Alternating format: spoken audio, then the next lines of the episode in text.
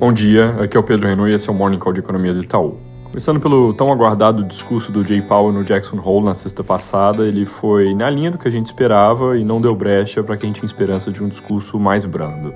Ele reiterou que os juros precisam subir mais, disse que podem ficar em patamar elevado por algum tempo e também afirmou que é necessário cautela com relação ao relaxamento prematuro das condições financeiras, em outras palavras, cautela com relação ao movimento de melhor humor dos mercados ao longo das últimas semanas, desde que surgiu uma esperança de que o Fed fosse fazer algum tipo de guinada dovish, que é algo que o Powell agora se esforçou para tirar do radar. O discurso no total foi até um pouco mais duro do que a gente esperava, trazendo foco forte no combate à inflação e mencionando lições dos anos 70 e 80, que foi um período onde juros decolaram nos Estados Unidos. Ele também deu a entender que os DOTs, que são um conjunto de projeções dos membros do FOMC, podem voltar a subir no que diz respeito a juros agora na reunião de setembro.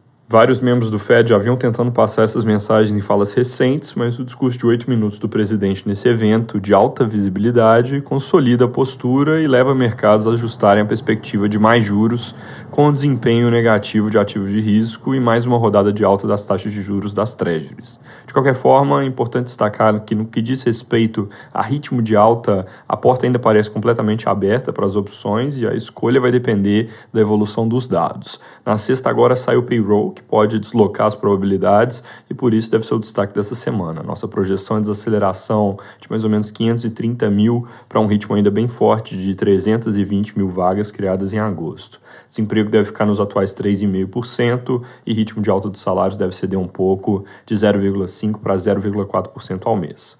Na Europa, o Banco Central também fala mais grosso, com declarações ao longo do fim de semana, indo na linha de que o Banco Central tem que subir juros e levar a inflação para a meta, mesmo que isso custe colocar as economias em recessão. Hoje, às 10, o economista-chefe do ECB fala e deve manter esse tom duro, que pode acabar sendo consistente com subir juros mais e mais rápido. Na quarta, sai a inflação ao consumidor da região, que pode ser importante para essa definição.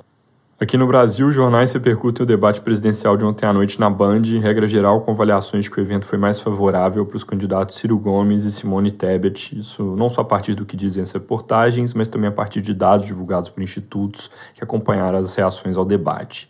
Essa semana saem várias pesquisas de intenção de votos.